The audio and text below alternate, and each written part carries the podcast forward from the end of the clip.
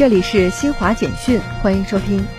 记者十八号从农业农村部了解到，当前西南地区小麦已拔节，长江中下游地区小麦陆续起身，黄淮海地区小麦即将返青，小麦生产进入春季管理关键时期。农业农村部近日全面开展下沉一线包省包片夺夏粮小麦丰收行动。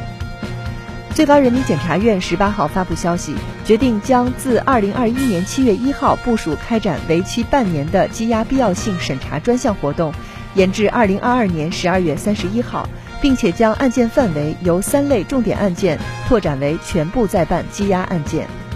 记者十八号从海南省农业农村厅等部门联合举办的新闻发布会上获悉。海南省将在农业农村部的支持下，设立全国首个农业植物新品种审查协作中心，将直接开展境外和海南自贸港范围内植物新品种保护申请的受理、审查与指导维权。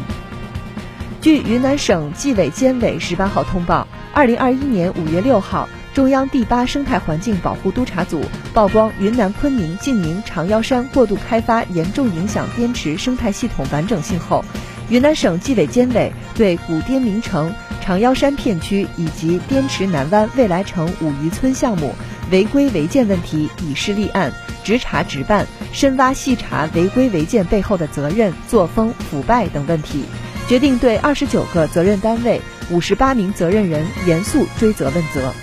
以上由新华社记者为您报道。